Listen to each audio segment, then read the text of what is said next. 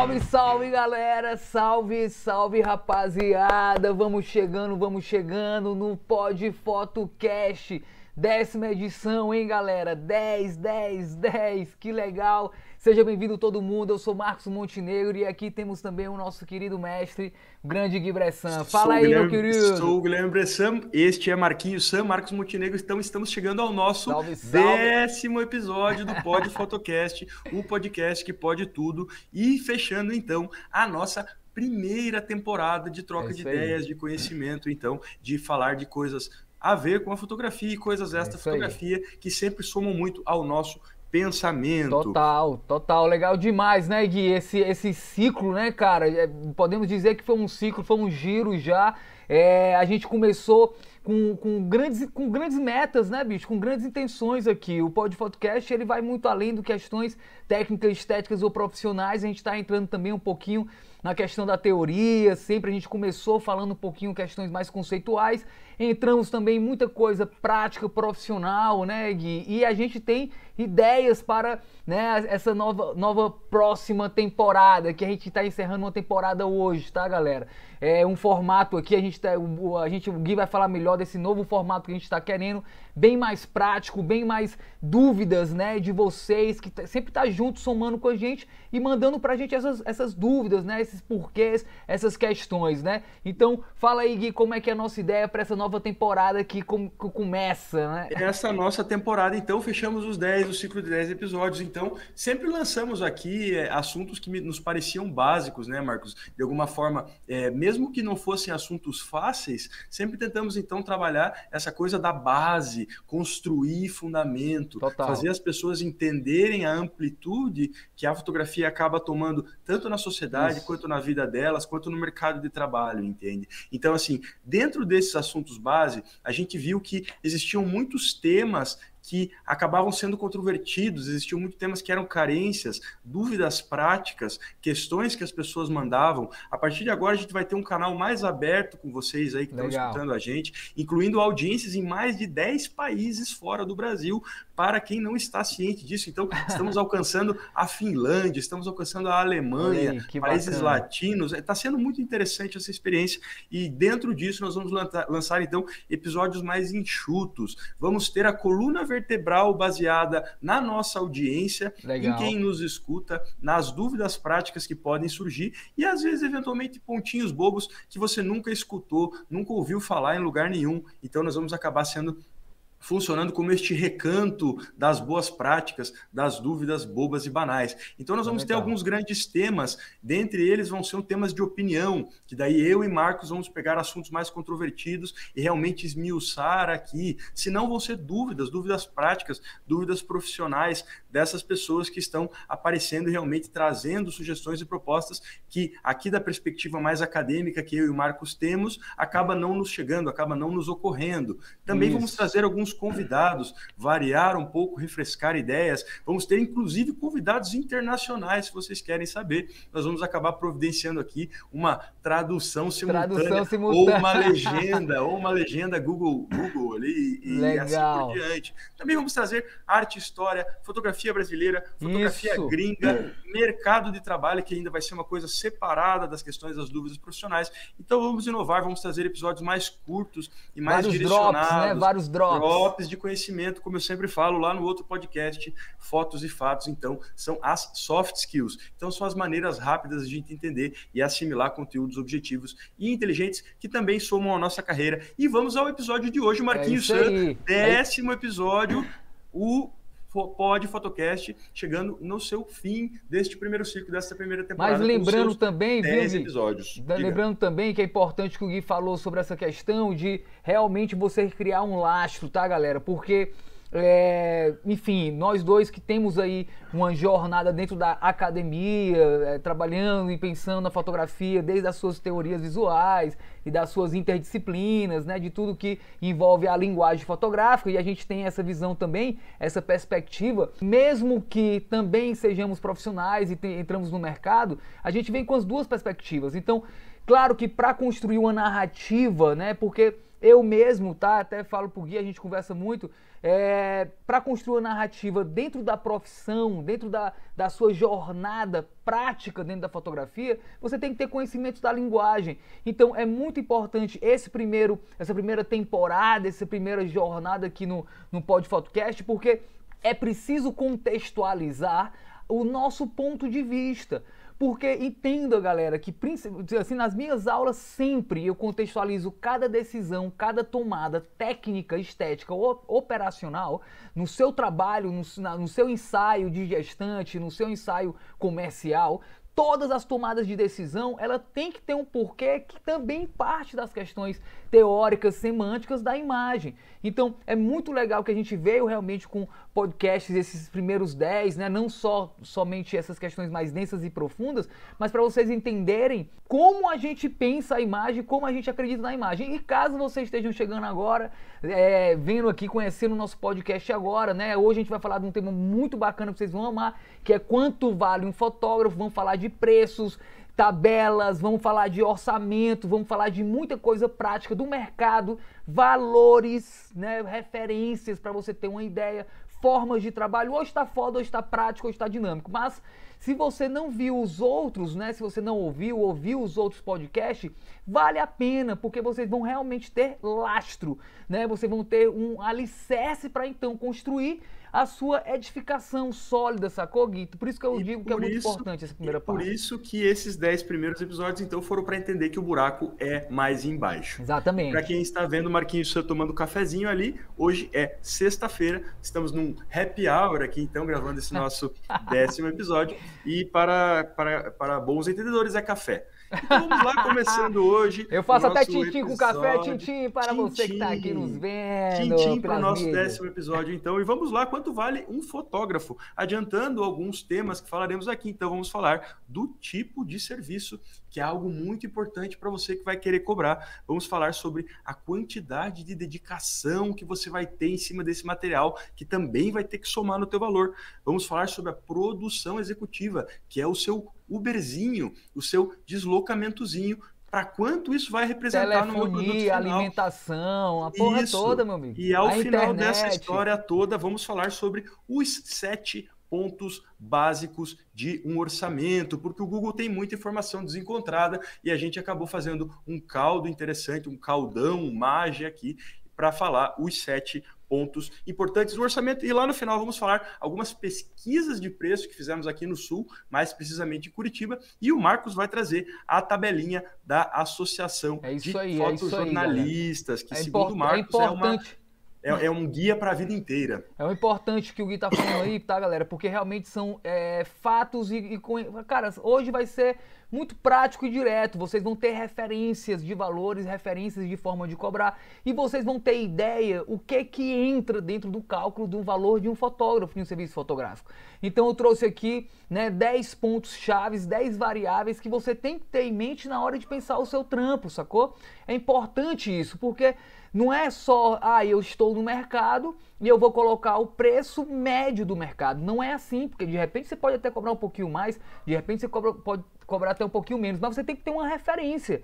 O que, que é caro? Desde, de, desde onde, né? Que referência é essa? E é isso que a gente vai trazer para vocês hoje. Você abrir a mente de vocês para vocês entenderem quais são as variáveis que entram dentro do serviço fotográfico, né? Porque o digital não é de graça, né? E tem o pessoal que pensa que o digital é de graça. Não, as fotos ali você pode, pode mais, fazer né? 10 mil fotos. Não é assim, não é assim.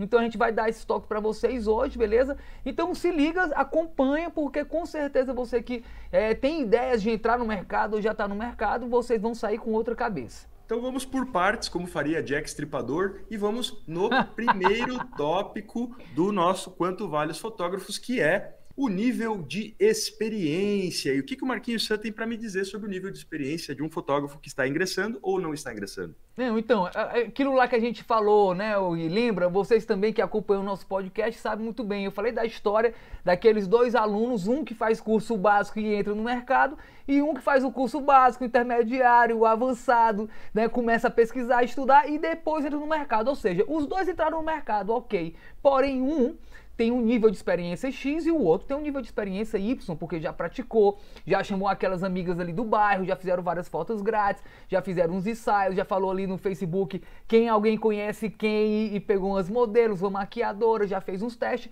e o outro se jogou. Ou seja, esse, vocês entendam que esses dois caras, esses dois profissionais, eles entraram no mercado junto, entraram, porém, um tem muito mais know-how. Um oferece uma qualidade específica, um oferece um conhecimento de luz específico e o outro dele, né, com menos, um pouquinho mais, um pouquinho menos. Então, isso é importante você saber que nível de experiência você tem para você também precificar esse valor. Porra, faz quatro anos que eu fotografo, já assim, dando um gás ali, estudando uns quatro, cinco cursinhos, e o outro cara faz seis meses que fotografa e fez o curso do Senac ali de, de 15 dias. Então, há de ter esse discernimento, tá, galera? Isso vai contar. E eu acho bem interessante a gente falar também com relação a que o nível de experiência não pode ser um fator de travamento para o nosso trabalho. De né? forma assim, nenhuma. A, a, questão é, quando o cara fica muito viciado naquilo que ele faz e meio que acaba caindo dentro daquela linguagem, ele acaba meio que se corrompendo, assim, ele deixa de partir para cima de outras ideias,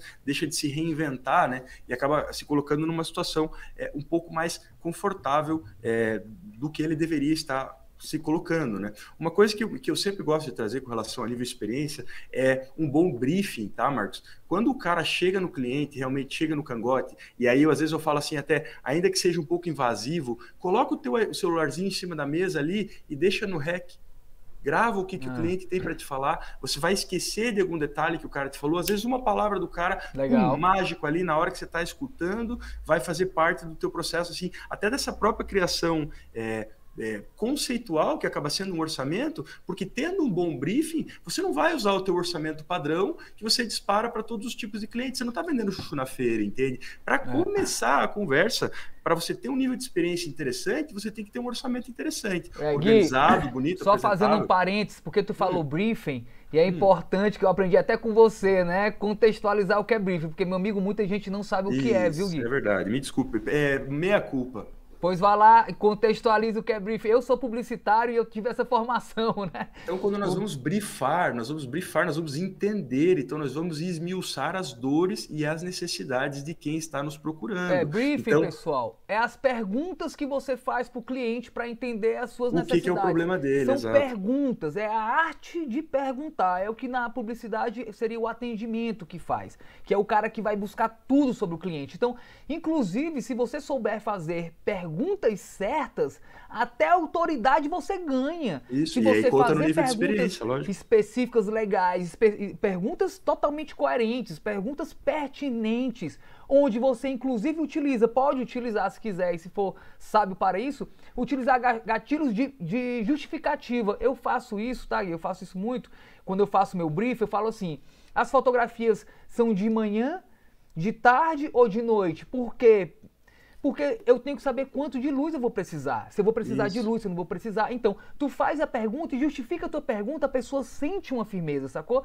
Quantos modelos são, se caso for moda, saca, Gui? Porque se, se foram três modelos, a quantidade de luz muda, Isso. porque eu tenho que iluminar três pessoas, Isso. eu tenho que fazer contra-luz em três pessoas, o equipamento muda, certo? Então, que horário, onde, deslocamento, porque é, numa praia tem que ter 4x4, eu tenho que levar esse equipamento todo aonde. Então, e vamos você, por você... partes que isso vai vir lá na nossa ordenadinha, é, tá? Nós ainda teremos essa é parte. É o briefing, tá, galera? Então, é fazer briefing. um briefing assim, é importantíssimo. Esmiuçar, é esmiuçar, esmiuçar, entender a cabeça do cliente. Até porque não estamos vendendo foto, minha gente, estamos vendendo solução. Exatamente. Quando eu vou vender solução para o cliente, se eu não entender o cliente, eu vou mandar o mesmo orçamento para todos. Daí eu vendo foto daí eu não vendo solução. Entende? Se eu não é. tiver brief, se eu não tiver uma personalidade, uma personalização, na minha própria forma de perguntar, de abordar e de apresentar o meu trabalho, e lá no final nós vamos ter os sete pontos mínimos para você ter no teu orçamento. Fica com a gente até o final, Legal. juntinho, para quem está vendo a gente por YouTube ou para quem está escutando tão somente as nossas vozes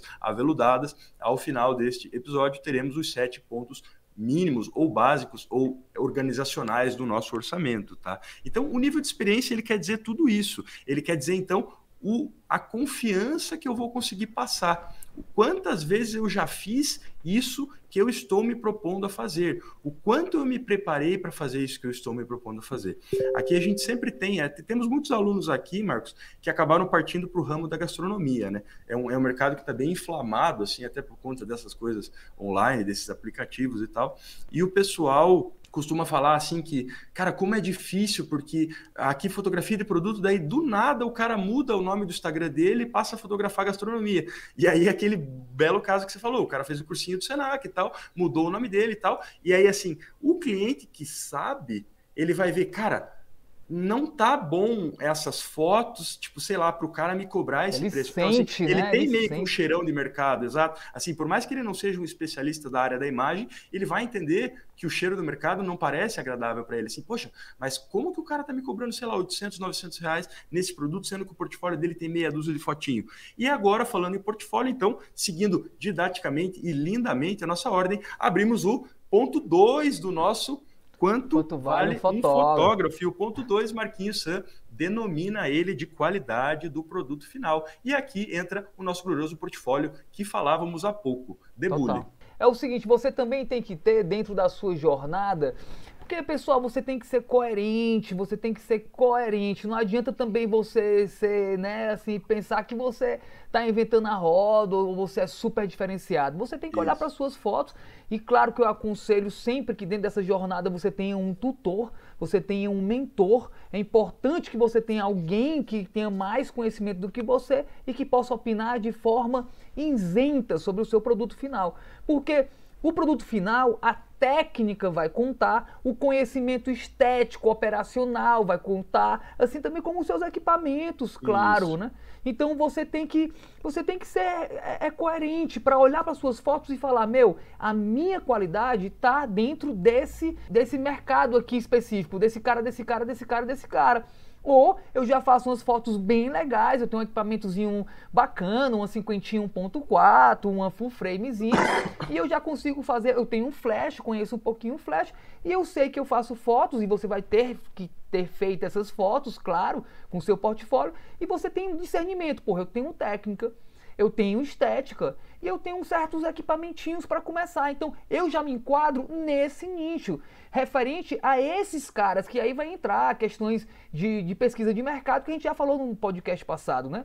Da importância da pesquisa de mercado. Então, a partir do seu discernimento e, claro, de alguém externo, é muito importante você ter alguém externo. Não confia na tua mãe, não confia Isso. na tua avó, não confia na tua madrinha, não confia na tua namorada, não confia, porque não, né, galera? Não. Vai buscar realmente alguém que entenda um pouquinho, que é isento, porque o mentor, ele vai falar que tá ruim, ele vai falar que tá ruim, e se tiver boa, vai falar que tá boa. Depois desse discernimento, você vai ter noção que nível você está, questões de qualidade de produto final. E tanto quando ele fala que tá boa pode ser uma surpresa, quanto a hora que ele fala que tá ruim pode ser uma surpresa. Porque eu tenho muito aluno aqui que faz uns fotão, não dá nem bola pros fotão, eu falo, cara, ó, isso aqui tem valor, hein? Isso. Fala, ah, sério? Sério isso. que você gosta? Putz, mas por que, que você gosta? Entende? Você fala, ó, oh, tá vendo que tá muito bem enquadrado, tá muito bem equilibrado, Total. você trabalhou bem as densidades do preto e branco. E assim, aqui entra também a importância de você não apagar a foto, tá? Mantenha o teu arquivinho ali para daqui uns anos você olhar e revisitar esse tipo de arquivo é, e principalmente apagar foto na câmera, tá? Olhou, olhou. Tem foto na câmera que não fica boa e na, na tela do PC fica show, tá? Uhum. Olho, olho nisso. Não, e aí também o que o Marcos está falando, a questão da curadoria, né? Você ter com alguém com, com, com quem confiar, cara. Nem que seja alguém que está estudando fotografia aí junto com você, aí posteriormente você vai buscar alguém que já é fotógrafo há alguns anos, que, que realmente consiga falar sobre fotografia avançada, tá? E fotografia fotografia avançada não é somente ler aquele conteúdo que uma imagem está falando, assim, que nem o pessoal fala assim muito, ah, essa fotografia, fotografia transmite emoção, ah, essa fotografia é congelou o momento, contou uma história, assim. Só que assim, não é desse tipo de propriedade que a gente está buscando. A gente está buscando falar assim, não, realmente, ó, você tratou muito bem, mas você deixou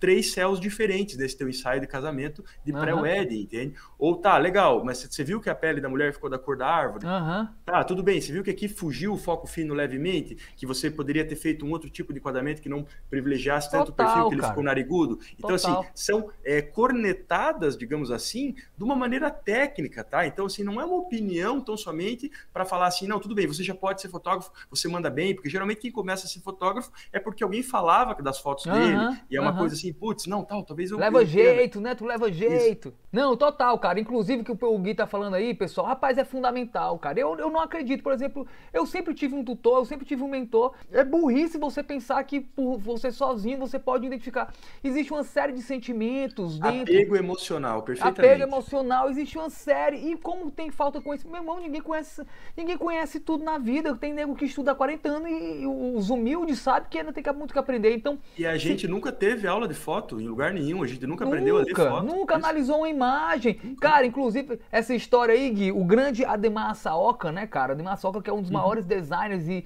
um dos maiores de fotolivros do Brasil, o cara que, enfim, brother, o cara é foda, galera, o cara é foda. Ele fala assim, ele dá aula justamente de edição fotográfica, o que muitos nem sabem o que significa. Isso. Muita gente pensa que a edição fotográfica é tratamento na, no Photoshop. Não tem nada a ver. A edição fotográfica é, é, é, é o, o, tirar o show do, do, do milho, né, ali a é seleção. cortar, cortar a própria carne Exatamente, né?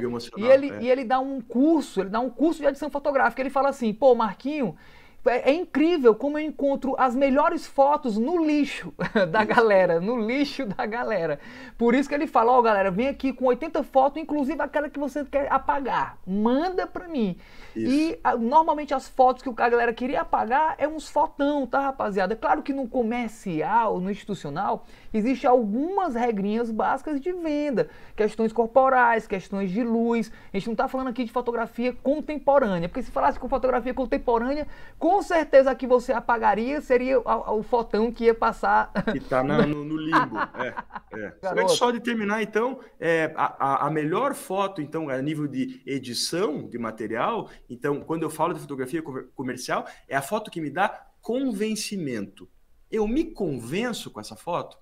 tendo um olhar fresco, não poluído, não apegado emocionalmente, como é o do próprio fotógrafo. Então, por isso sempre devo recorrer a alguém, principalmente no que se refere à edição de projeto autoral, artístico e tal. Convencimento na fotografia é, comercial, me perdoe, é o fator chave. E o convencimento, ele joga diretamente batendo com a aleatoriedade. Sempre que eu tiver aleatoriedade em qualquer quesito, luz, enquadramento, postura corporal, é, amassado na blusa, combinação de cor, a aleatoriedade ela vai tum, derrubar o meu convencimento. Então, para eu ter essa ideia de um produto final de qualidade, sendo um fotógrafo comercial experimentado, que já tem um certo nível de experiência, eu tenho que ser como o tenista tenta fugir da rede, eu tento fugir da aleatoriedade. Legal. Podemos então passar ao ponto 3, que é a lei da oferta e da procura.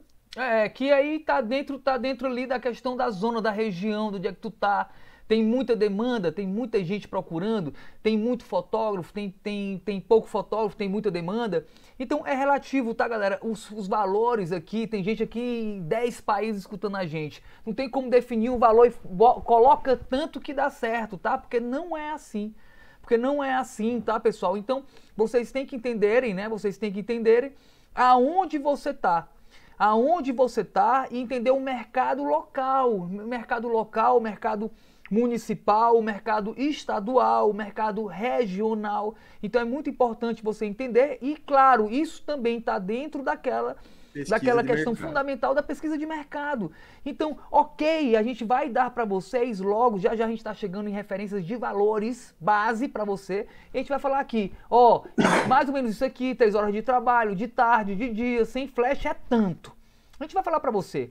Porém, isso é uma referência base para você partir então e você dar os seus passos, né, galera? Porque só você pode fazer o, a sua parte. Não tem como eu fazer a sua parte. A sua parte é pegar esses conhecimentos, pegar essas referências e a partir de então fazer sua pesquisinha de mercado, fazer suas análises, encontrar o seu mentor, trocar aquela ideia, e, é, é, é definir realmente a sua qualidade do seu produto, fazer a sua pesquisinha, pesquisinha para saber quem está cobrando, quem tem a tua qualidade no teu mercado e quanto é que eles estão cobrando, ok? Para saber se tu tem diferencial a mais ou a menos para cobrar mais ou menos. Então essa questão da lei da oferta da procura, da questão da zona zona geográfica da região é fundamental e faz parte sim. Então fica ligado. No mínimo, varrer o Google, né? Entender no Google Maps todo mundo que faz o que você faz, se é que é que alguém faz o que você faz. Se não faz o que você faz, você precisa começar a apresentar o que é que você faz. E aí nós conversamos bastante é, no episódio passado também, hoje uma questão mais a nível de material, de preço. Então, entramos no ponto 4, Marquinhos San, que é o tipo de serviço. Então, se eu vou varrer o Google Maps, eu preciso saber os tipos de serviço na minha cidade que estão sendo ofertados e, no mínimo, da cidade do lado, para ver se vale mais a pena para mim distribuir uns cartãozinhos ou fazer uhum. uns links patrocinados na cidade do lado, porque numa dessas eles estão pagando 30%, 40% a mais e você nem sabe é fundamental também, tá, galera? O tipo de serviço é óbvio, né, brother? Né? Igual aquele cara lá daquele filme O Poço espanhol. É óbvio, sacou, galera? Vocês têm que entender o que você vai oferecer. Você vai oferecer o quê?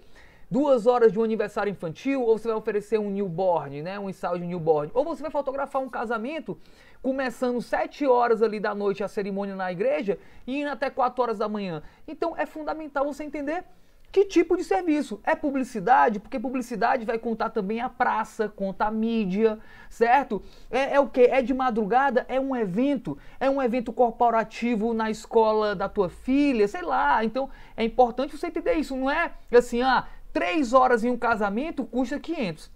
Três horas em um ensaio publicitário custa 500. Não é assim porque muda público, muda nicho e muda também questão de valores. E aqui já dá para a gente falar uma coisa que nós vamos comentar lá no final do, do episódio, no sentido de que geralmente existem três tipos de precificação para um fotógrafo e isso está diretamente ligado ao tipo de serviço.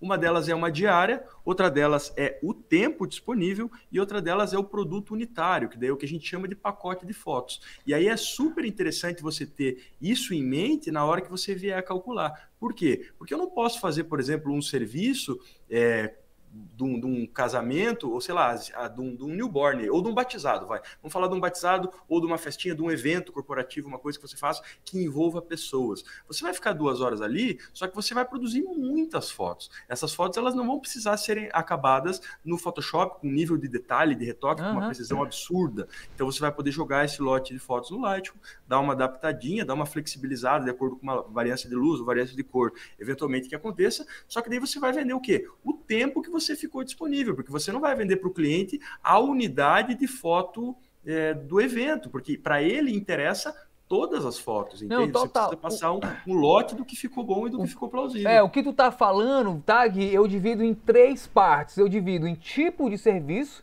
eu divido em dia e horário, porque muda, certo? Se for final de semana é um valor, se for Réveillon, 31 de dezembro é outro valor, se for à tarde, de 2 às 5 da tarde é um valor, se for de 1 a 3 horas da manhã é outro valor, então eu divido em tipo de serviço, dia e horário e dedicação. Dedicação e material. Então, fiquem ligados que agora nós estamos falando já então do pontos 4, 5 e 6. Então, o nosso ponto 4 é o tipo de serviço, o nosso ponto 6 é o dia, o 5 é o dia e horário, e o nosso ponto 6 é isso aí, então, dedicação e material. Então, basicamente, você consegue abrir isso no entendimento de que eu posso cobrar muito se eu me dedico muito, se eu preciso de Photoshop, então daí eu vou estar fazendo o quê?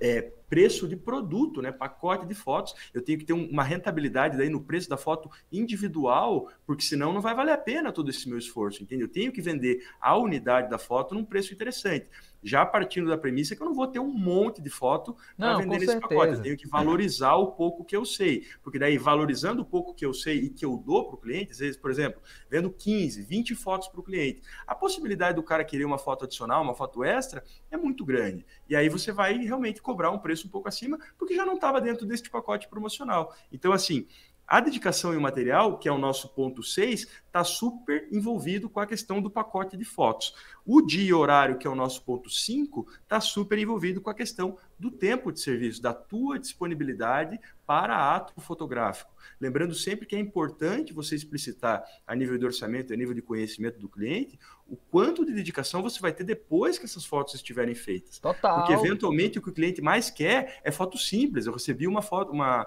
um áudio essa semana que a cliente me falou assim: não, a gente não quer nenhum tipo de foto especial que demore tanto. Para a gente, 10, 15 minutos de estúdio tá bom. Como quem uhum. diz, putz, é, é, esse, esse preço que o cara tá cobrando para mim é exorbitante, porque eu preciso de duas, três fotos. Como quem disse, chega aqui, a menina tá, pum, pum. Aí eu falei, quase falei para ela assim, vamos lá na coisa do 3x4, então. A coisa do 3x4 vai fazer exatamente uhum. o mesmo serviço. Não, né? total. Isso, isso, isso tu tá falando, né, Gui? Porque, galera, é o seguinte, tá? Vamos lá. Se você tá oferecendo um álbum, por exemplo, um álbum, normalmente a pessoa cobra por lâmina dentro do álbum, né? Por lâmina, certo? Que cabe aí uma média de tantas fotos dentro da lâmina. Mas aí, tem a diagramação, tem as idas à gráfica, tem o cara que faz a caixa do álbum. Então, todas as tuas idas e vindas e todos os teus parceiros. Então, se é um álbum, é uma outra história certo? Assim como se é estilo. Por exemplo, você vai fazer um estilo, um, um, produto, e o cara vai vir ali, ah, eu quero fazer pizzas, são 20 pizzas. Sendo que você não vai cobrar, né, galera? Você vai cobrar realmente pela unidade, você vai iluminar 20 pizzas. Então a luz é, é um pouco mais trabalhada. É diferente de, de, vai ter um lançamento de um livro lá na, na cultura, na, na, na livraria, e você simplesmente vai sem flash e você fotografa durante duas horas ali aquele, um monte de pessoal. Você mete um JPEG, do Isso. JPEG você bota no e-transfer e manda. Então, você tem que contar tudo isso, o horário, o dia, se é três horas, se é uma saída de três horas, se é uma saída de cinco horas, se tu vai fazer 20 produtos ou mais, ou, ou tu vai fotografar sem parar durante duas horas. Então, certo? o que o Marcos está falando também é a questão do material. E aí o mercado costuma ganhar muito dinheiro em cima de material impresso, tá? Eventualmente, o cliente paga muito para um fotógrafo, que às vezes ganha muito em cima da própria gráfica que faz esse material impresso. Então, está contando aqui no nosso ponto 6. Então, a qualidade, a dedicação e o material, o tipo de material. Supondo, então, que a gente não está falando em impressão, a gente não está falando em lâmina, a gente não está falando em nada, é interessante para o fotógrafo colocar também, então, na mesa o que, que vale a pena para ele. Que nem esse teu exemplo da Livraria Cultura. Você vai passar duas horas é, fazendo as fotos ali, eventualmente com o teu flashzinho, e depois, sei lá, mais duas horas ajeitando essas fotos no Lightroom. Você não vai precisar gastar duas horas por foto, como se fosse o caso que você estivesse vendendo, sei lá, 10 um pacote de 10 fotos para um cliente que precisasse dessas fotos super em alta, uma coisa assim, super alto nível. Então, são situações diferentes. Então, eu tenho que ver o que, que é mais favorável para precificar naquele cliente. Ou às vezes daí o cara já vai gastar tanto comigo que vale a pena dele manter uma diária. Ele é, já remete uma diária. Exatamente. E o, que tu, e o que o Gui tá falando aqui agora, tá, pessoal? Já entra no sétimo, né? Que é a questão de finalização em Photoshop, né? Isso. Já. Então, assim, ponto 4, tipo de serviço. Ponto 5, dia e horário. Ponto 6, dedicação e material. Ponto 7, finalização. Preciso de Lightroom ou preciso também de Photoshop? Ou não precisa de nenhum, viu, Gui? Porque eu vou te falar, viu, brother? Eu faço alguns eventos sociais, eu vou te falar, brother. Eu fotografo tudo em JPEG eu faço meu tratamento nos pictures styles da câmera e, do, e não só em evento social, mas eu, galera, eu faço muito fotografia de família, né? Do Ceará, vem muito cara de São Paulo, do Rio, fazer os kitesurf. Eu tinha meus clientes, eu tinha, sei lá, uns 7, 8 clientes família, que os caras literalmente vinham com a família e ele queria fotografar lá no Ceará, naquelas praias maravilhosas. Galera, mais, eu cobrava mais ou menos a minha diária de 6 horas na faixa de R$ 1.500 e a meia diária tá de 3 horas na faixa de 790 reais, porque era praia, né, maresia, vento, etc e tal. Mas o meu barato protetor. era o seguinte, eu ia, certo? 3 horas, lembrando que diária de fotógrafo, tá, galera? São 6 horas, tá? E, dia, e meia diária são 3, né? Tanto câmeras como fotógrafos, de acordo com os sindicatos, são 3 horas e 6 horas. Não, é, não existe diária de 8 horas, não. Beleza? Existem outras diárias, outras diárias de 8, de 10, de 12, assim, na moda e no institucional, mas você cobra muito mais. Beleza? Mas basicamente 3 horas. Sendo que o que eu fazia, galera? Eu já fotografava tudo em JPEG porque eu não cobrava o Photoshop e o Lightroom. Então, como eu não cobro o Photoshop e o Lightroom, eu abaixo o preço e entrego na hora. Porém, eu não vou entregar um RAW. Eu não vou, é burrice entregar o RAW, porque a pessoa quer se, se, se, é ma se é matar, é matar uma formiga com uma bala de canhão. Não é, exatamente, não precisa. E outra coisa, eu já faço todo o meu tratamento no, na câmera, nos Pictures Styles e nos Pictures Control. Eu já faço um, um, um JPEG pro cara chorar, entendeu? Ali na câmera mesmo. E é legal porque depois da sessão isso sempre é num restaurante, tomando uma caipirinha, eu pego meu computador, meu leitor e já passo direto pro cara. E o cara já fica bolado e o cliente já Entendeu? fica bolado e já você tá responde ali. na hora a necessidade dele, ele vai te contratar Na hora, fica amarradão. É. Já manda pra família, já manda pra tudo, já se amarra. E outra coisa, então... eu não tenho após. Porque após é um saco para todo mundo. Entendeu? Então muitas vezes eu faço isso, inclusive na moda, na moda, né? Eu comecei a fazer isso há muito tempo, o pessoal me condenava. Ah, tu vende teus house, tu entrega teu hall. Eu falei, meu, claro que eu entrego meu hall. Por que, que eu entrego meu hall? Porque primeiro é o seguinte, eu faço as fotos, eu já faço menos quantidade para ter mais qualidade. Então, eu não fotografo 3 mil, eu fotografo 400. E por que, que eu entrego meu hall? Para baratear o serviço. Isso. Então eu falo, meu irmão, é o seguinte, tu quer baratear? Quero. Pois então é o seguinte, minha diária, brother, é 1.500 pau. Mas se tu quiser, me paga ali, me paga mil, mil reais, certo? Nas minhas seis horas aqui, e eu te entrego o meu hall e tu trata o teu ramo, acabou essa conversa. Tanto Ai, meu, que a meu... tabelinha, tanto que a tabelinha dos sindicatos que a gente vai ver no final do episódio, elas trazem divisão com ou sem pós-produção, com ou sem exato, tratamento. Exato, então essa é uma variável, então não Conta. preciso gastar uma bala de canhão para matar uma formiga. Gosto de tratar fotos, sou fotógrafo. Talvez seria uma obrigação moral que eu tratasse, Porém, eu não vou deixar de vender para o cliente se oh, o cara quiser pagar menos e você quiser vai, os... Gui, a galera vai tratar a foto em backdrop, mano. Não, não vai, backdrop, velho. A mesma foto, a mesma luz com aquele background cheio de é. patrocinador, tu vai tratar foto e lembrando E lembrando sempre, então, para quem tá ouvindo a gente, o que diz Marquinhos Sun sobre Picture Style e Picture Control são configurações automáticas que as câmeras abrem com relação a aumentar sombrinha, aumentar contrastezinho, você tirar a saturação, tirar a saturação, só pega no JPEG, né? Só pega Isso. no JPEG, porque os Picture Style e os Picture Control não pega no RAW. O RAW, porque o RAW você faz tudo isso depois em pós-produção. Exatamente. Mas então, quando eu estou não matando uma formiga com uma bala de canhão, eu posso abrir mão desta artimanha que é o Picture Style e o Picture Control. E é aí a gente termina essa questão da finalização no sentido de falar, cara, por que, que a pós-produção é um saco, como nos diz Marquinhos Sam? Porque para o fotógrafo é um pé no saco, tá gastando o olho dele, tá gastando o pulso dele, e para o cliente também é um saco, porque o cliente está na pilha de ver as fotos Exato. na hora. Até porque, se você puder enviar, sempre que você faz qualquer foto, a pessoa fala, me manda no zap. Então, assim, o zap é o sinônimo da instantaneidade. Então, quanto menos eu demorar para entregar isso aí, e principalmente com eventos, viu, gente? Eventos têm um certo quentinho. Você tem um quentinho Gui, que nem pãozinho Gui, saindo do Hoje, forno. os casamentos já inclui uma pessoa de celular, irmão, para mandar as fotos no momento. Não tem mais casamento sem gente para mandar foto na hora, não, irmão. Acabou. Todos os pacotes, pelo menos os caras que eu conheço, já envolvem uma pessoa de celular, irmão, para editar pra na hora. instantaneidade. É instantâneo, meu irmão, é. porque hoje a qualidade não é mais a qualidade de imagem. Hoje a qualidade é referente ao tempo. Rapidez. É ao tempo, é rapidez. Aí eu, eu quero qualidade de imagem, sendo que a qualidade de imagem tem que ter uma referência. Qualidade para ti é referente a quê?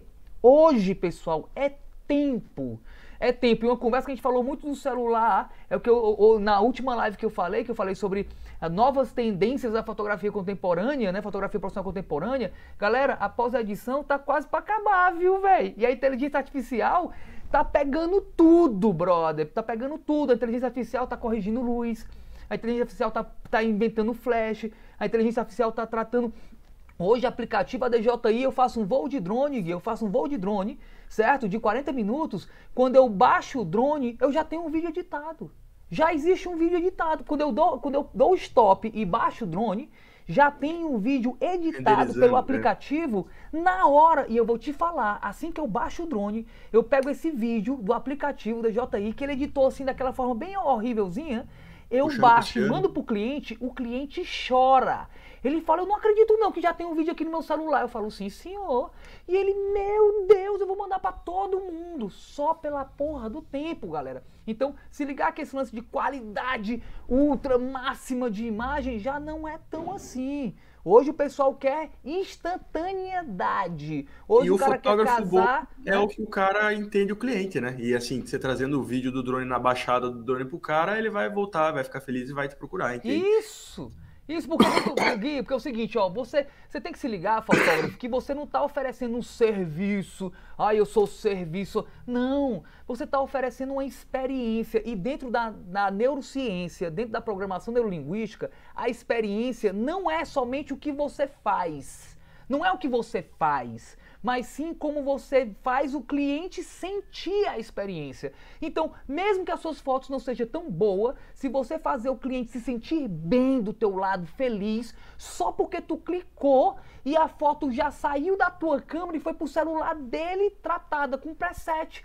Isso acontece em todas as câmeras hoje que tem Bluetooth, né? Que tem Wi-Fi, as câmeras modernas todas têm. Então tu baixa um aplicativo no teu clientezinho, faz um presetzinho na tua câmera, tu clica, o cliente está sentado no sofá e recebe no celular a foto. Galera, mesmo que a tua foto não seja ultra top do Bob Wolfson, o cara vai chorar, porque o cara fala assim, meu como é que tu clicou aí e caiu no meu celular? Eu falei, não, é pra você, pra você sentir isso, bem. O cara fala, isso Deus. tudo é foto boa, isso é. tudo é foto boa. Quando o cara fica bolado ali pra quem que ele tá produzindo, se é pro concorrente, se é pro cliente, se é pra não sei o quê, cara, é cliente feliz, velho. Cliente isso. feliz é foto boa. Isso, é felicidade. Tem que, o que, que tem que fazer? Tu tem que entregar foto pro cara? Não, tu tem que fazer ele feliz. Se ele quiser umas fotos, isso, legal. Isso. E se ele quiser foto na hora, oferece foto na hora. O cara não quer uma super foto de, de né, Dolce Cabana daqui a três dias, quatro dias, não. O cara quer foto legal na hora.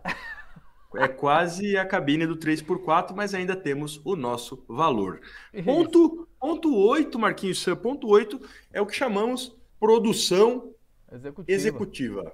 É isso aí, é isso aí, que envolve todos os custos, né, galera? Custo custo. Execução, custo variável. execução, execução. Produção Como é que fazemos o bagulho acontecer? Exatamente. Basicamente, né, dentro das finanças, seria o nosso custo variável por job.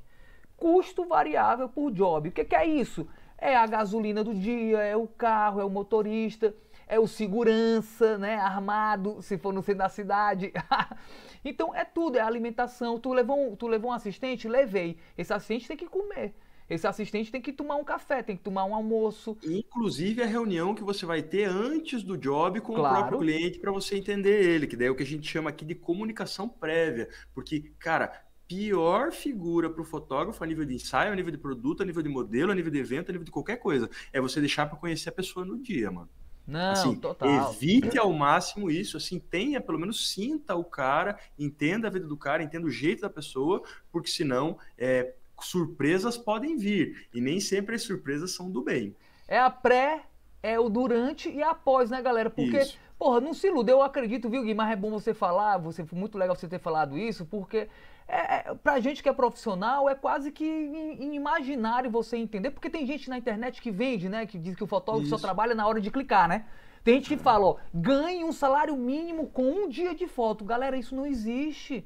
Isso não existe. O fotógrafo não só trabalha no dia que ele fotografa, não. É o que menos ele faz. Ele tem que fechar reunião, tem que mandar e-mail, tem que pegar foto, tem que tratar, tem que visitar a pessoa, tem que fazer uma, uma visita de, técnica de locação para saber a porra da luz, para saber Isso. se é claro, se é escuro. Tem que visitar o estilista, tem que visitar o dono do restaurante para tocar na mão dele, para apertar a mão, para olhar no olho, para ver que sabe, para você realmente fazer propaganda e Tudo. ver que você é uma pessoa que sabe o que está fazendo, entende? A confiança do cliente é independente do meio que ele está trazendo é o que mais vale para você. Porque isso que a gente está falando, se você deixa para conhecer o cliente do, no dia do teu ensaio, você já não é um cara que vende solução. Lá dentro daquilo que a gente falou lá atrás, isso. foto e solução. Então você tem aqui, você tem um preço tabelado do teu esforço presente, daquele momento. Então, assim, se eu deixo para conhecer o cliente, é meio que a mesma fórmula mágica que eu repito para fazer esse meu processo de fotos. Então, assim, eu não sou favorável a você ter sempre o mesmo preço para qualquer tipo de serviço, até porque eu vendo solução. Somos não, dois, não, somos não dois. é errado, não é errado isso, assim. É, assim, pode parecer um pouco é, é, talvez até contraditório, mas é muito daquela coisa, vai da cara do cliente. Porque é. às vezes eu vou perder o cliente porque eu cobrei pouco cara vai olhar, nossa, mas todos os orçamentos aqui que eu fiz, o cara me cobrou 7, 8 pau, esse aqui tá me cobrando 2,5, opa, alguma coisa não tá de acordo. Uhum. E aí, por isso é importante a pesquisa de mercado, etc e tal. Só que assim, cobrar de acordo com a cara do cliente traz aquele personalismo que falamos. É, tinha, tinha um cara que Pode, pode, dizer, pode dizer que eu vou finalizar galera, com a história galera, do seu Joel. O, o, Gui, o Gui tá falando cobrar e, e de acordo com o cara do cliente, mas eu acho, que, porque é o seguinte, você, ao, ao, escutar isso, né, Gui, parece até que o cara é filha da puta. É, mas não, não, tem nada a ver, galera, não tem nada a ver, porque realmente é solução. Às vezes um cliente precisa demais. Então não dá para vir com a tabela, meu. Não dá para vir com a tabela, porque às vezes o cara quer fotografar na puta que pariu durante 10 horas. Isso. E a tua tabela vai ser o teu tipo de gasto. Você não está pensando no cliente, é a tua proposta é a tua tabela. Talvez não seja a tabela que o cliente precisa, entende? Total, total. Então, vocês têm que entender, a produção executiva seria os custos variáveis por job, porque ainda tem o um custo fixo. E, e, e, a gente podia botar até o custo de equipe dentro da produção executiva, né? Se a gente falasse aqui, tá, Gui? Mas e aí fechamos executiva... o nosso ponto 9 e 10, então seria equipe e custo fixo. Então temos ponto 8, custos de produção executiva, então deslocamento, pepininhos e coisas que vai variar de acordo com o cliente.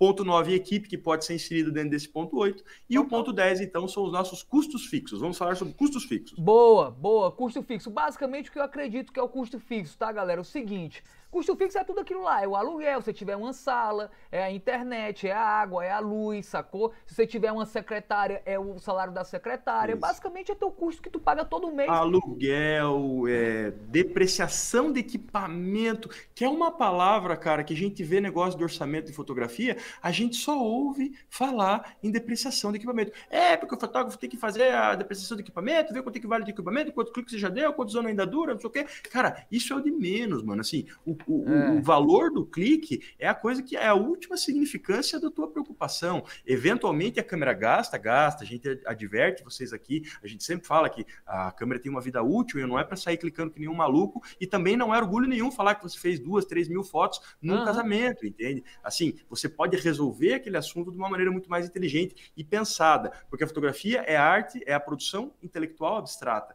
Ela não é a aleatoriedade, você sair clicando e girando. Ela nasce na minha cabeça cabeça. E essa depreciação do equipamento, ela não é nada perto do teu aluguel, ela não é nada perto de um salário de uma equipe que você Total. vai ter que colocar, do, de um custo de um ajudante, de um assistente de luz, um assistente de direção, que você vai ter que ter. Ela não é nada perto do imposto que você vai ter que pagar caso você não seja um MEI, é... caso você esteja uma, uma, uma, uma, limitada, uma empresinha, uma pequena empresa, você vai ter um custo de imposto disso tudo. Então, assim, o custo fixo é o que você tem imobilizado o custo variável é aquilo que o cliente vai te demandar que não está dentro da sua tabelinha, não. de maneira nenhuma. Total. E outra coisa, porque tem outras histórias que a gente fala depois ali, né? A gente pode comentar um pouquinho aqui, tá, galera? Porque é o seguinte, você tem suas metas de alcance dentro do mercado e metas de alcance dentro dos teus equipamentos. Claro que essa depreciação aí que o Gui falou, basicamente resumindo, é o seguinte, eu quero trocar essa câmera em quanto tempo? Em quatro anos. Beleza, ok. Que câmera eu quero comprar? Custa 10 mil reais. Beleza, então, meu irmão, eu tenho que ter 10 mil reais em 4 anos. Tu divide isso aí por mês e acabou. Isso é a depreciação do equipamento. Porém, as tuas metas vai definir o teu ganho.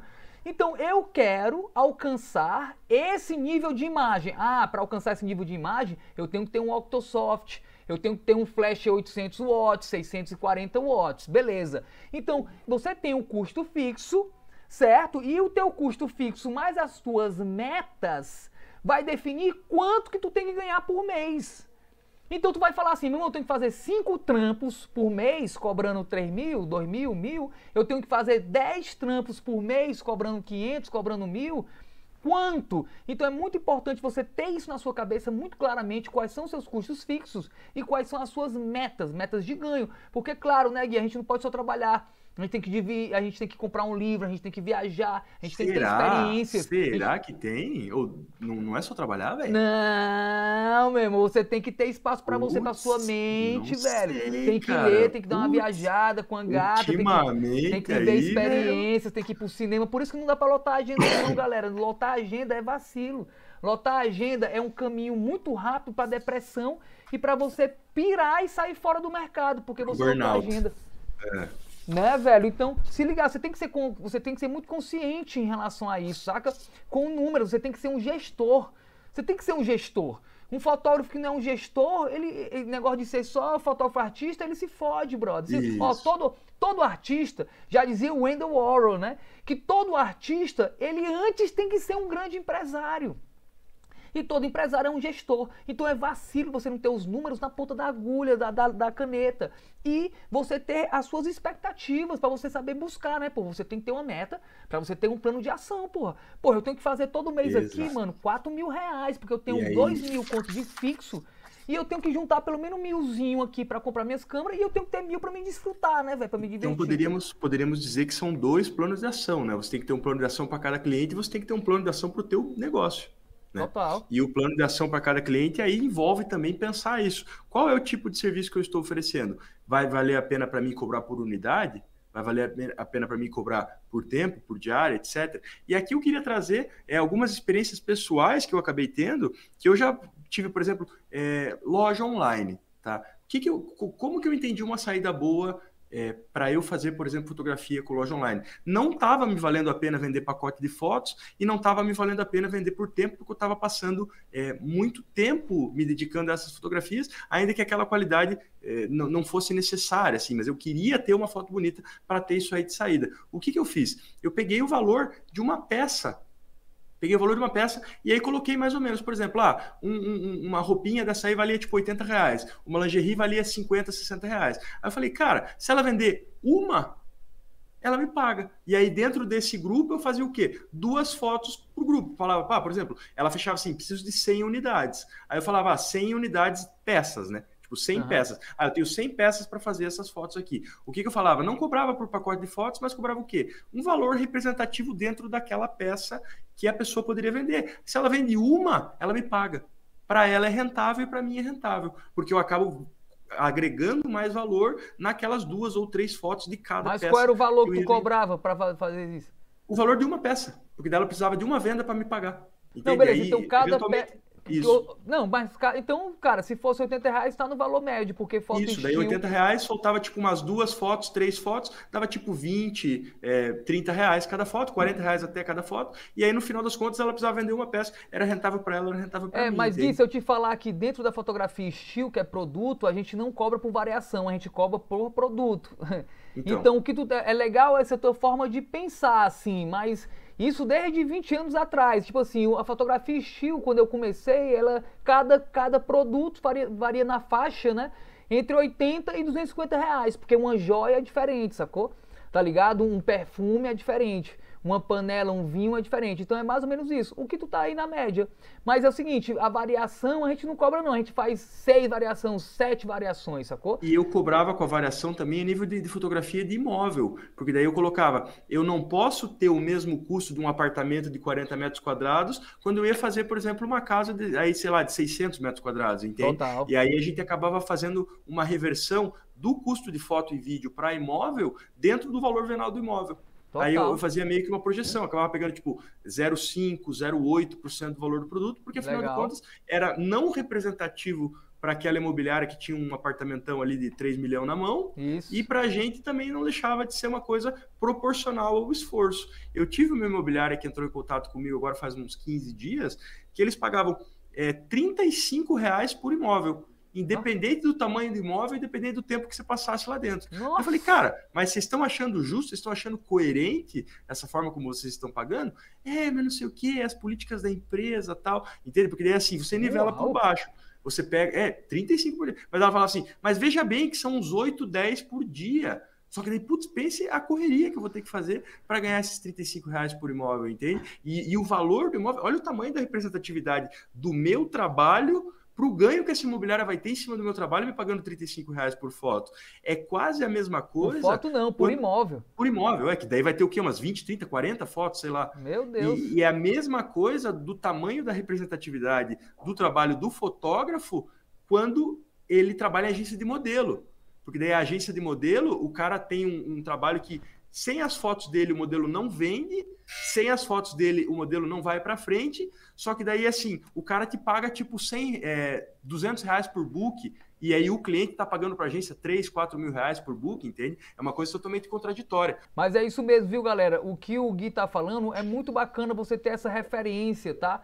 Você realmente ter, trabalhar com uma porcentagem, isso acontece muito, por exemplo, na questão de locação de equipamento. Quando eu cobro é, quando eu, na, no meu orçamento, que eu divido as tabelas, viu, Gui? Justamente essa ideia é, de porcentagem, que também é uma referência importante.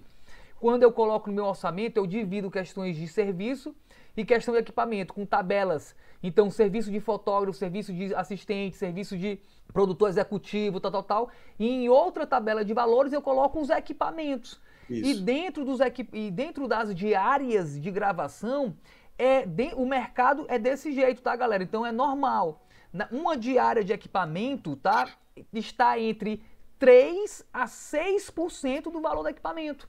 Então, se um equipamento custa 10 mil reais, a diária dele vai de 300 a 600 reais, né? O dia inteiro de, de uso de equipamento. Para alugar, você está falando? Para né? alugar, para alugar. Entendi. Então, são os valores referências que eu coloco na minha tabela de, de orçamento.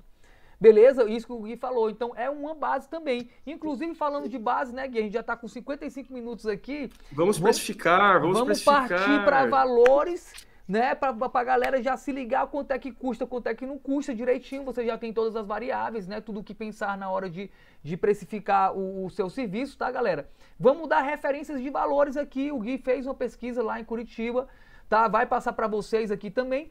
E eu trago, e é importante falar isso para vocês, que isso é uma base há décadas e décadas que os fotógrafos praticam, são as tabelas do sindicato dos, dos jornalistas, ok? Então você bota assim, Sindicato Jornalista Curitiba, no Googlezão, tá? Sindicato, tabela de preços, valores de serviço, Sindicato Jornalista São Paulo. O Google vai trazer todas as tabelas, porque é um sindicato e todo ano essas tabelas renovam. Então é importante e é legal ter essa informação, porque vocês podem também ter essa tabela como um parâmetro.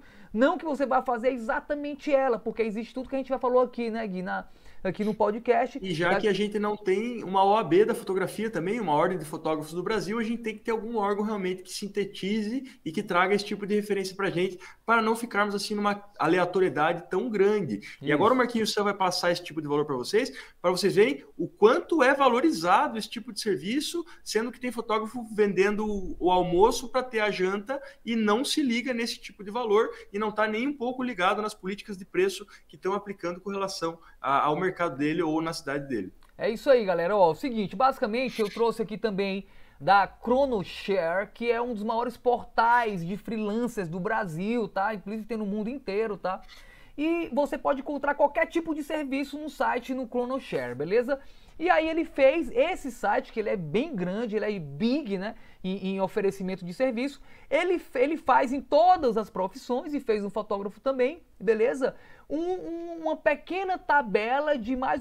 Claro que varia muito, né? De, desde e tudo o mais é baixo. tendência, nada é regra. É nada é como é aquela geminiana, aquela leonina, aquela escorpiana que você não. conhece. Ela não vai ser tão fiel ao zodíaco quanto tanto, você pensa. Tanto que ele, ele coloca aqui, né, Gui? Ele coloca aqui, tipo, quanto custa um fotógrafo? Ele diz Isso. a faixa de preço de 800 a 2.500 reais é a média nacional, mês, tá, galera? Mês de 800 a 2.500. Então, se fosse pegar uma média disso aí, daria o quê? É, não, aí na verdade é o seguinte, ele coloca a média da média, porque ele faz um gráfico e ele coloca de 500 a 5 mil reais. Ah, entendi, entendi. Então sim, tem fotógrafos no gráfico ali, no ápice da parábola, a grande maioria está entre 800 e 2.500, mas ele coloca no gráfico completo de 500 a, 2, a, a, 5, mil, a 5 mil reais. Custou Inclusive tem fotógrafos que cobram 5 mil reais por serviço, não é só é, então, é isso aqui é, é, um parâmetro, tá, galera? Esse aqui é um site que vale a pena, mas ele é bem genérico. E, claro, você corre também para as tabelas do sindicato dos jornalistas da sua região, que tem valores ali, certo? Valores cheques, travados, não tem essa variação completa não, tá, galera? E vai então... ser interessante a gente ver, porque vou ter variável de São Paulo, do Rio de Janeiro e do Ceará, para a gente então ver essa mescla, o quanto a própria inflação da cidade, quanto o próprio custo de vida da cidade acaba representando no preço final do teu produto. Lembrando que o ponto 3 do nosso, do nosso quanto vale o fotógrafo era a lei da oferta e da procura, que vai estar sempre em função dessa questão da localização da região. territorial. Total, exatamente. total. Então é o seguinte, para ser bem, bem é, é, objetivo aqui, eu vou trazer aqui, dividindo, tá, basicamente, tá, galera, entre saídas é, fotográficas de 3 horas e de 5 horas, de 5, 6 horas, tá? Meia saída e saída completa, beleza?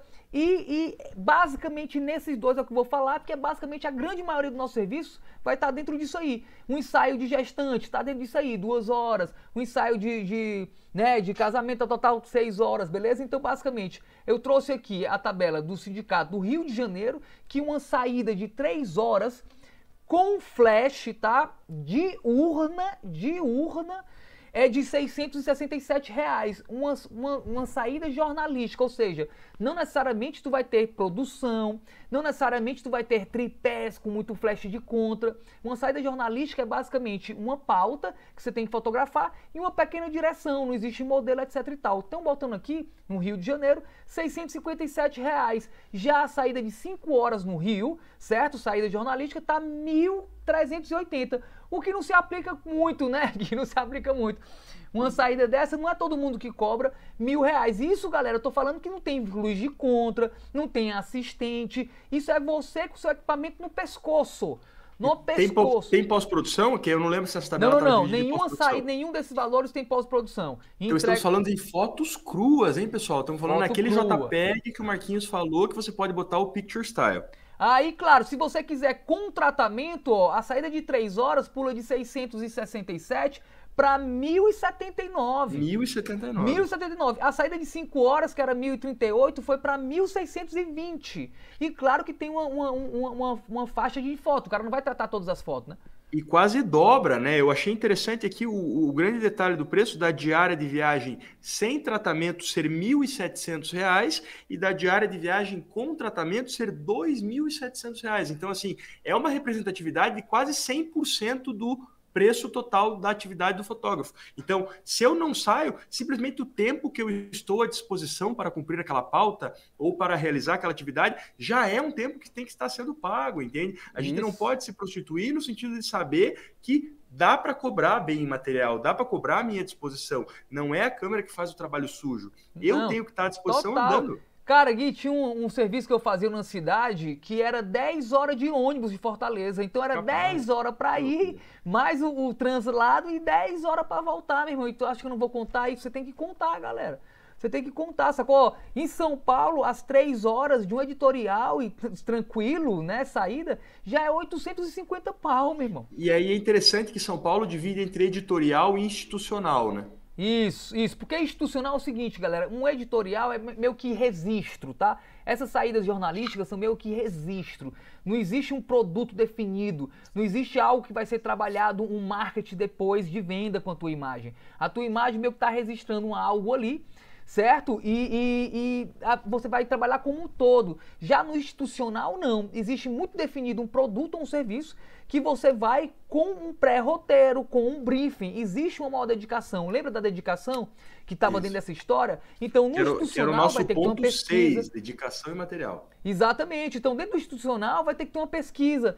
Dentro do institucional vai ter que ter um briefing. Dentro do institucional vai ter que ter um querer e um porquê. É muito diferente de uma saída falta de jornalística que você fala assim, vamos, vamos fazer uma pauta ali. E você vai e faz. É como você fazer um ensaio de gestante, é como você vai fazer um ensaio de casal, que você uma vai... Mais, uma mais subjetivo, outra mais objetivo, né? Uma coisa total, a gente tem limites, é, limites mais delimitados e outra a gente tem questões mais abertas, então.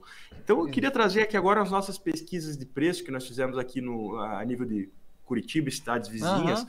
Então, é, é, existem alguns valores bem discrepantes, tá? Dentro daquela ideia de que a gente pode achar mais vantajoso cobrar por diária, por tempo ou por pacote de fotos, que daí já seria o produto final por unidades, que daí eu vou mensurar meu trabalho e eu vou tentar agregar valor disso.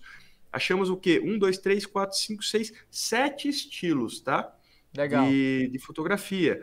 Começando aqui, então, editorial de moda. Achamos alguns, alguns fotógrafos aqui pela região e esse preço variou basicamente de 1.500 a 4.000 reais. Então, de acordo com aquele negócio da média da média, mas o editorial de moda, quantos looks e quanto tempo de dedicação? Ah, era o pessoal em média 20 a 30 fotos, assim, não, não conseguimos sondar mais nesse sentido. Era média 20 a 30 fotos de produto final. Então as pessoas estavam cobrando por unidade com pacote de fotos. Né? Normalmente, né? tá, pessoal, editorial de moda é o dia todo, é acordar 4 horas da manhã e voltar meia-noite, viu? Então, e é porque acordar 4 horas da manhã? Porque a gente sabe que a luz da manhã é aquela luz mais gostosinha, aquela luz mais fresquinha. Então não é aquela luz é, do Saara, né? aquela luz desértica que vai incomodar os teus olhos e vai fazer sombras indesejadas nos olhos e no narizinho do meu modelo. Então, não, editorial era basicamente isso, R$ 1.500 a 4.000 reais. Achamos muito aqui fotografia de comida, fotografia estilo de comida,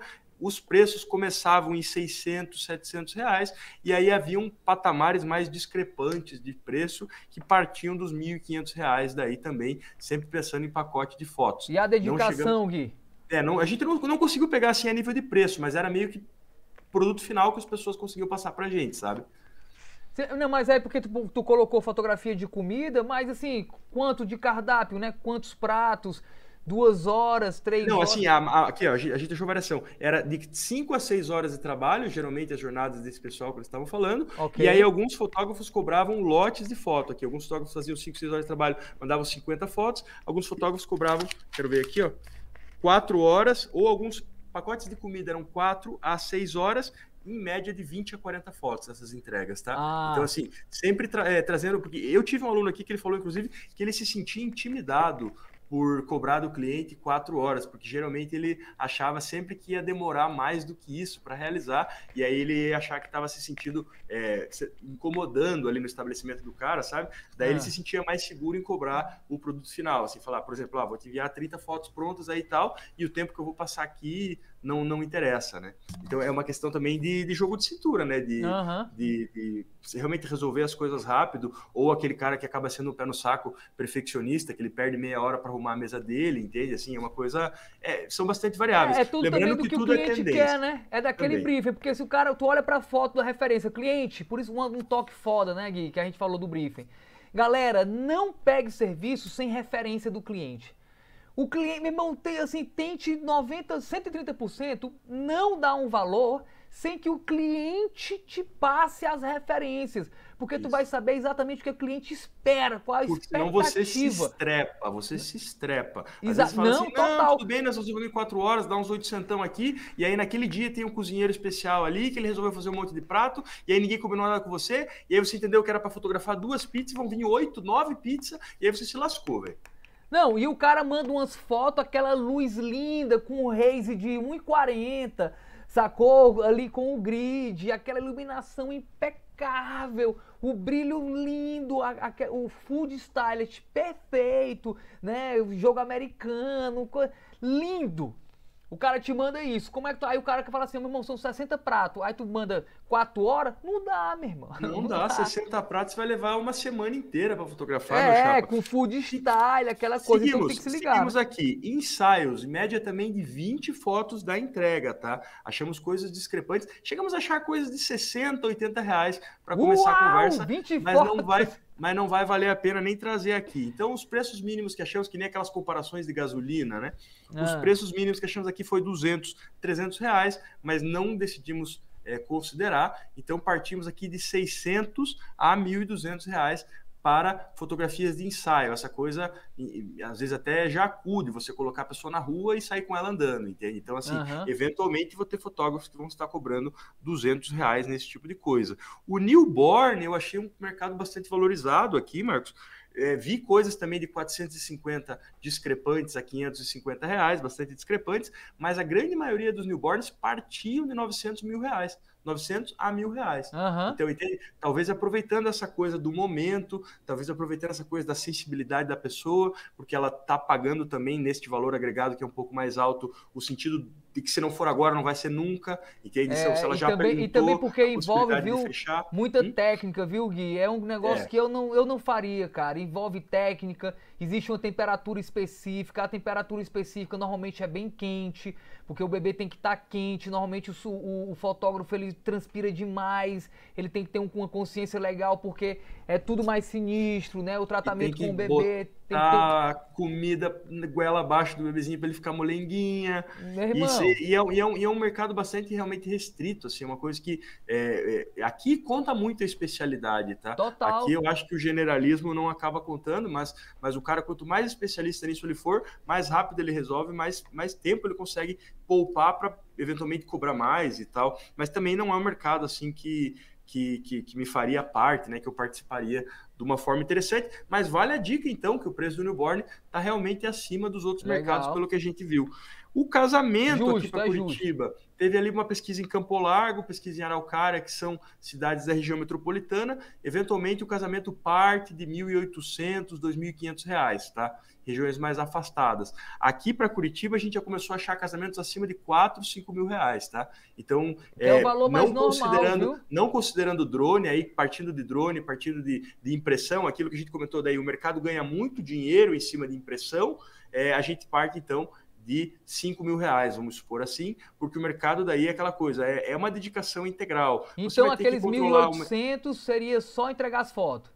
É, não, é que aí é cidades menores, né? Eu não sei até daí se os caras delegam ou se daí já é o cara que faz a fotografia da, da cidade inteira sempre, assim, aí o cara tem agenda movimentada, conseguia ganhar no giro, mas eu vi que realmente era, era uma coisa discrepante, assim, era 50% do preço que cobro na capital, na cidade aqui do lado acaba... Mas, meu irmão, Gui, 1.800 hoje é muito barato para um casamento, porque é muito muita responsabilidade, é, galera. Mas eu acredito que possa ser também alguma questão com relação a casamento civil, a coisa que não envolve igreja, assim, eu não tenho mais detalhes. Não, tá? não mas casamento civil pode ser certeza que é mais barato, viu, Gui? Casamento civil, o nego não chega a 1.800, não.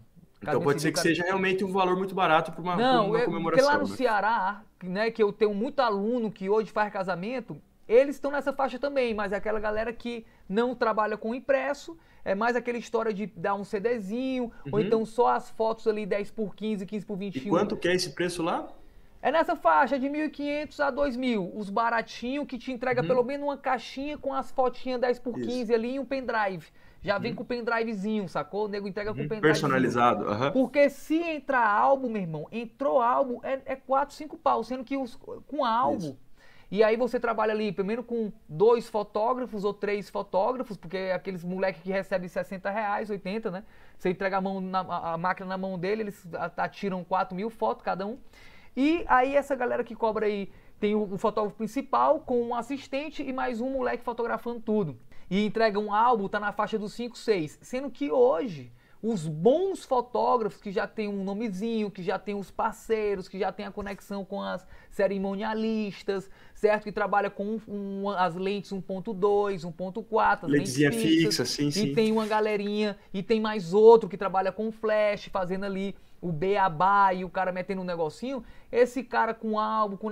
esses caras estão na faixa de 8, 9, cara, que é um serviço legal, até porque entendo, galera, serviço de casamento, ele é muita responsa, existe um contrato muito definido, tem muita dedicação, você tem que ter muito parceiro, você tem que trabalhar com muita gente, lidar com muita gente, se comunicar com muita gente, você tem que ter jogo de cintura com cerimonialista, tem que ser E você não vai fazer sozinho, você não vai fazer sozinho o casamento não, é, nunca, é, né? Assim, é principalmente se você não tem e outra é coisa, certo.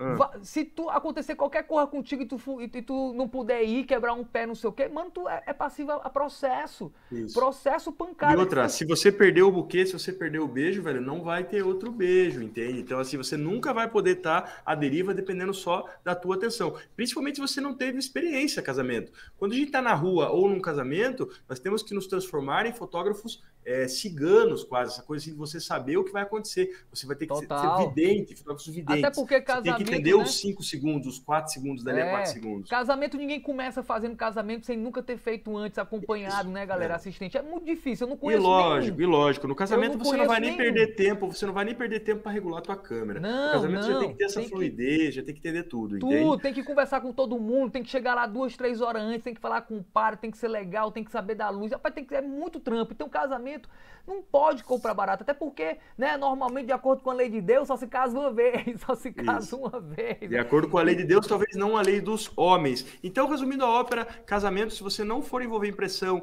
não for envolver nenhum tipo de material daquilo que está dentro lá da nossa dedicação em material, ponto 6 do nosso ranking quanto vale o fotógrafo, você está cobrando uns 4, 5 pila pelo menos, se vai envolver drone, se vai envolver impressão, Isso. se vai envolver qualquer tipo de artifício extra, pendrive e CD, que era antigamente, né? Que demodê falar CD, antigamente era o CD regravável, você falava, pô, esse aqui é bom que é regravável. Então, eu já estou falando daí de 7, 8 pila, então, assim, não posso economizar, porque o casamento vai me dar muito pepino, muita é. responsabilidade, muita tensão e pelo menos umas 20 horinhas de dedicação tudo, tudo e de esforço. Acordo com a dedicação, né, galera? Se liga tudo que a gente falou antes no começo aqui da, do nosso podcast, né? Que tudo aquilo ali conta, então é, é, tudo variável, ficar ligado. Então é isso. Terminando aqui, então, só falei do, do imóvel, né? Encontrei imobiliárias que pagavam R$ 34,90 por Meu cada Deus, imóvel. E eu arredondei para 35, hein, mano? Eu arredondei, hein? Falei, Não, é, é esse aí, brother, eu ia, com, eu ia com o meu celular aqui, ó. Ia com o meu celular e fotografava tudo de celular, Aí eu deixo. E do ei, celular aí, já entrava no e-trans e já mandava deixo, pronto. aqui- Fazia aqui em deixo. 15 minutos. 35 conto faz em 15 minutos, né, velho? Aqui eu deixaria Marquinhos Sam usar o celular e se considerar um profissional do celular, sem dúvida nenhuma, Marquinhos Sam. Ah, 34 tá mano, valendo. E aí as uma- imobiliárias mas bem, a- as imobiliárias. Hã? A 35, velho, um imóvel a 35 não vale a pena ligar o ON uma Canon, nem de uma judiação. Sony, nem de uma, uma Coolpix. Qual é, qual é aquela que tinha? Todo, todo mundo tinha que ninguém via. Cybershot. Qual é? Cybershot. É, não, é, não, não, ó, um, um- rapaz, a 35 conto um imóvel não vale a pena ligar nenhuma Cybershot, meu amigo. É Nem tirar do bolso o celular e apertar ali o volume. E aí, assim, é, você tá se desgastando à toa, né? Porque a locomoção. E ela ainda ela falava assim: não, mas fique tranquilo que são 8, 10 imóveis por dia. E a locomoção disso aí, doido, pra você ficar se movendo pra baixo e pra cima com a tua Deus. câmera. É tudo no condomínio só? É, se for É, tudo no é, é. condomínio só, Exato. aí é show. Porque se for um aqui e o outro do outro lado da cidade. Então, nossos preços são esses, as nossas, nossas pesquisas de mercado. E para fechar, quanto tempo a gente tá aí, Marquinhos? Cara, estamos com uma hora e dez minutos. Então, para fechar essa uma hora e dez minutos, eu gostaria aqui só de trazer uma, um Os apanhado. orçamentos, né? A ideia do Os orçamento. orçamentos, então, Isso, assim, manda, o nosso, os nossos pontos básicos de um orçamento fotográfico. Então, é muita informação controvertida, foi bastante difícil fazer um tipo de seleção, assim, um tipo de apanhado do que realmente valeria a pena no Google, tá? Eu, eu usei algumas coisas que o Senac tinha, eu usei algumas coisas que eu encontrei fotografia na Argentina, ali tinha umas coisas do cara falando na Argentina, principalmente no que se referia à apresentação do cliente, tá? Então, se eu quero começar a ter um orçamento de alto nível, pelo menos um parágrafozinho eu tenho que me dedicar à minha carreira e à, e à à minha proposta de serviço. Então, quem eu sou? Tá? Me apresento para o fotógrafo. Alguns, alguns orçamentos ainda falavam, coloque logomarca para transmitir credibilidade, entende? Assim, então, essa coisa. É o papel É, timbrado, né? Tem que É no o papel timbrado. Isso. Então, é, apresentar a minha pessoa, tá? Apresentar o tipo de serviço que eu faço e a maneira como eu penso para atuar já leva o meu patamar, já me coloca assim numa maneira um pouco mais privilegiada do que simplesmente quem passa o preço pelo Zap, tá? Ah, então, total. o ponto um do meu orçamento, talvez eu deveria ser a apresentação, deveria considerar a apresentação. O ponto 2 do meu orçamento já deveria ser, então, uma tipificação do meu serviço. Então, objetificar Descrição, que né? trata aquele contrato, do que trata aquele orçamento. Lembrando que a gente tem um entendimento bastante consolidado que a proposta e o orçamento já gera expectativa, tá? Se eu tiver algum tipo de desrespeito às cláusulas que estão estabelecidas ali nesse orçamento, eu posso eventualmente ter uma equiparação no que se refere aí atrás desse meu cliente se ele descumprir alguma coisa, tá?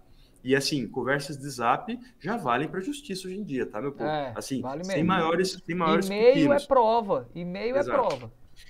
Então, o serviço, tipificar, então, colocar o objeto do meu contrato, que seria o meu serviço, então, depois de eu me apresentar. O terceiro ponto que eu achei interessante colocar aqui, se eu estiver colocando, é, principalmente quando eu estou colocando de tempo de trabalho, eu acho imprescindível a gente deixar claro para o cliente as horas de trabalho que esse produto, essa solução imagética vai estar me representando, tá? Nem que você chute um pouquinho para cima, ou eventualmente se você acha que o cara não tem um orçamento tão disponível para aquilo que você está se propondo, você dá uma enxugada aí, mas tipo, deixa isso explícito para o Aham. cara ter noção que não é que nem aquela mulher do estúdio que ela não queria pagar uma hora de estúdio, ela queria pagar 15 minutos de estúdio que bastavam. O Aham. cara ter uma noção de que não se trata disso e o trabalho sujo quem faz não é a câmera, tá? Então, Até sempre porque, Gui, considerando aqueles 10 pontos que Até de porque vale. quando tu, tu pontua isso, e com certeza é obrigatório dentro das leis do sucesso você oferecer mais,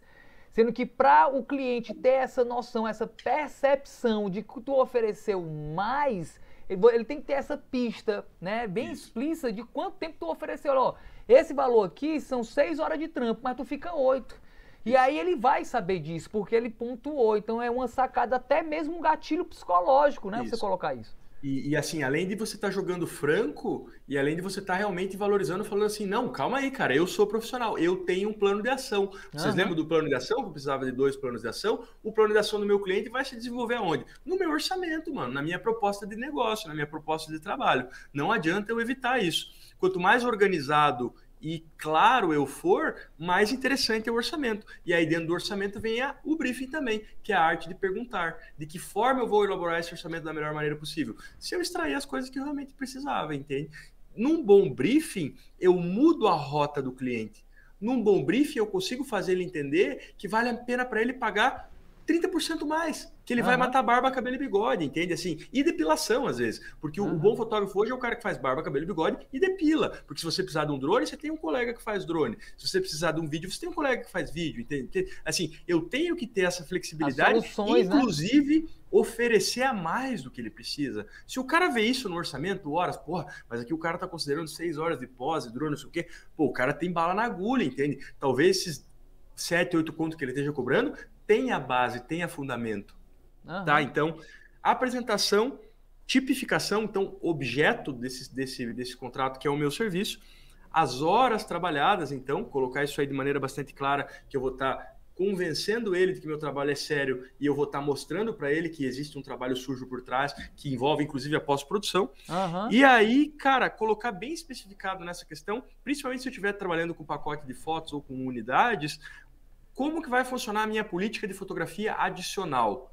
Porque a tendência é, sou um bom fotógrafo, vou vender um pacote de foto de 20, 30 fotos para o cara. Fiz muita foto boa, eventualmente tem mais foto boa. Uhum. E isso vai ter que ser cobrado de uma maneira diferenciada. Porque uhum. o preço do meu pacote de fotos, ele estava considerando o todo de 30. Eu Não. posso abater se é, eu tenho mais diluição. Na verdade, viu, Gui? Na verdade, você tem que ter uma, uma descrição impecável, uma descrição impecável. Por exemplo, no meu orçamento eu coloco Onde vai ser, se é região metropolitana? Eu já me lasquei muito, porque não, o cara falou que era do Ceará. Quando eu vi era na cidade do lado e eu não sabia.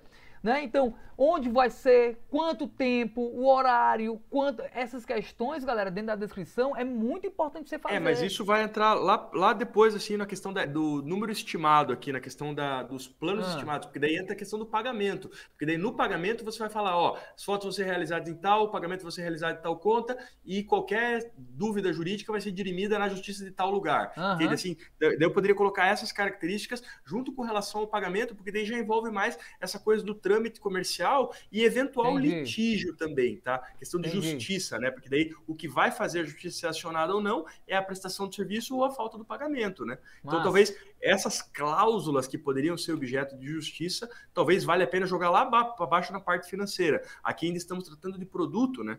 Então, o adicional, como, qual vai ser a tua política de cobrança de foto adicional? Porque esperamos sempre, tá? Que quando você faça um tipo de trabalho que venda por pacote de fotos, que o cliente queira mais. Tá? Uhum. Isso é muito, é muito positivo você pensar assim, cara, sobrou foto boa, o cara vai pedir mais. Total. E aí também já é uma coisa que é uma dúvida que sempre me perguntam, Marcos, e eu queria ouvir a tua opinião. É mais interessante deixar o cliente escolher as que ele quer para o ensaio, assim, por exemplo, que é, uma, que é um troço que você vai ter pepino, às vezes se o cara não viu uma foto que ele gostou, ou você escolhe, faz uma filtragem e já manda o teu pacote fechado? Não, na verdade você tem que induzir, cara, é como uma comunicação, uma comunicação persuasiva, né? Você tem que induzir isso, você fazendo suas seleções, sacou? As suas seleções e já deixando mais ou menos isso com o cliente, tá ligado? Então eu eu sempre faço alguma, eu divido em pastas. Eu não, para quem tá vendo a gente, eu tô sem câmera, viu, galera? Mas para quem tá bateria? escutando, Acabou, tá rolando. Voltou, voltou. Eu divido em pastas, eu sempre divido em pastas e vou fazendo seleção 1, seleção 2, seleção 3, até porque tem uma estratégia, tá? De nunca, uma coisa, uma estratégia que eu aprendi com Mário Rabasco. Mário Rabasco. mestrado, né? Ele disse para mim, meu irmão Marquinhos, nunca entrega uma pasta com mais de 50 fotos. Isso, tu tem que ter tempo ver, né? do cliente respirar. É. Certo? Então eu faço, mas quando é casamento, que você vai entregar ali mil fotos, 600 fotos, 400 fotos. Eu divido em pastas. Tem que dar de colherzinha, né?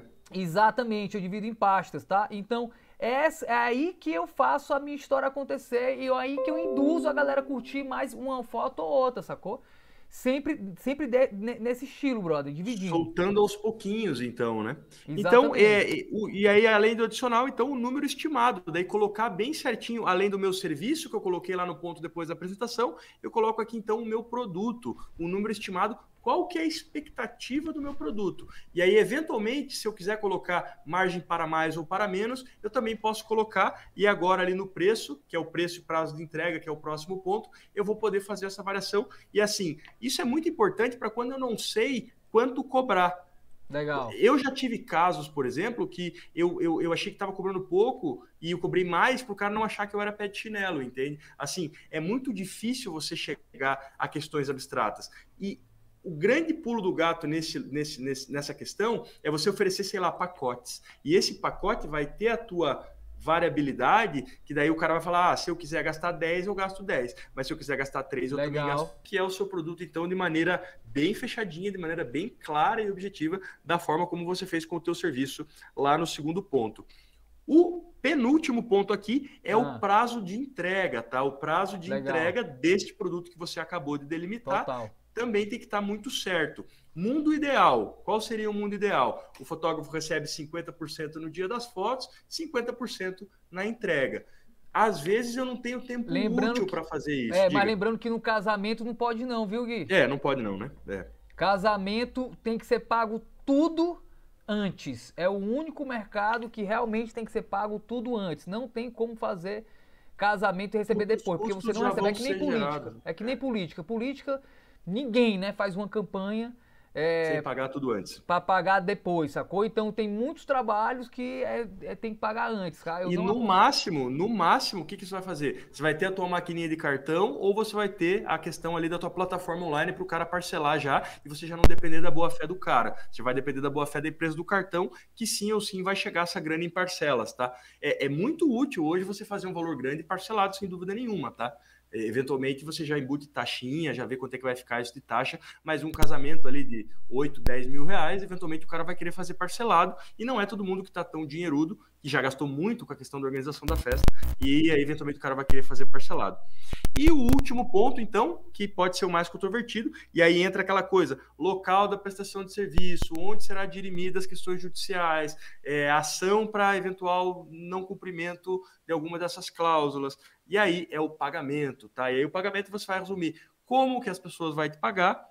Você já resumiu então o produto, o serviço e o prazo de entrega, o que, vai incluir ou não. E aí o pagamento então vai colocar as condições favoráveis para esse cliente ou não. Então um orçamento minimamente cabível seria a apresentação, objeto, né, que é o serviço, as horas trabalhadas, a política de, de, de fotos adicionais, o número estimado, que é o meu produto, o prazo de entrega, que é o quanto tempo o cliente vai depender de mim, e o pagamento e as outras características. Então é muito interessante porque, tendo um contrato assim, o cara vai me ver de maneira organizada, ele vai me entender de maneira prévia e ele vai falar: não, talvez realmente com orçamento equilibrado, dessa forma, com uma confiabilidade que esse fotógrafo está me passando, até pela forma Total. dele falar e até pela forma dele brifar as ideias comigo, eu realmente é, é, é, devido esse valor que ele está pedindo, então não é um preço que eu estou passando pelo WhatsApp e não é a minha tabela de preços como não. se o preço do, da foto fosse por quilo. E amarrou é ou não é, Marquinhos? tudo, né, cara? E amarrou tudo, é importante. Amarrou.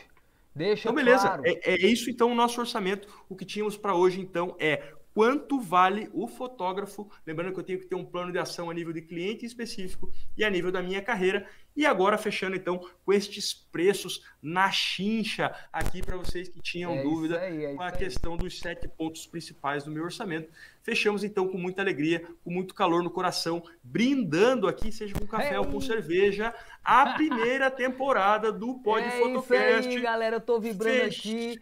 Vibrando, mesmo que vocês não estejam vendo Marquinhos. Marquinhos está ali com a sua cervejinha artesanal, vibrando e feliz por estar fechando essa primeira temporada. Segunda temporada e Pod Pode Fotocast, o podcast que pode, pode tudo, tudo, Marquinhos Sam. Voltamos então tudo. então com drops de conhecimento, voltaremos com convidados especiais, voltaremos com arte e história, voltaremos com fotografia brasileira, fotografia gringa, é voltaremos aí, com mercado de trabalho. Aguardem, então, aí, é independente é de qualquer coisa, temos espaço para você aqui no nosso coração, seja vendo nossos rostinhos no YouTube, ou seja, ah, escutando as nossas vozes aveludadas via Spotify, Deezer e principais tocadores de podcast. Obrigado aos nossos 10 países de sempre aí que estão juntos conosco na sintonia, na audiência. Tem gente do Japão, hein, Marquinhos? Tem gente do Japão. Então, sayonara para vocês. Muito obrigado pela audiência, porque o Marquinhos está entrando em curto, porque sextou, sextou, sextou. Vai cair Falou, o falou, sistema. galera. Um forte abraço para quem fica. Um bom final É de isso semana. aí. Um beijo na alma e no coração. Nos vemos na segunda temporada de Pod Fotocast. O Vamos podcast que pode vamos. É tudo, isso tudo, aí, tudo, galera. Uhul! Salve, salve, tamo que tamo. Até a próxima temporada, galera. Vamos com tudo. Beijo na alma.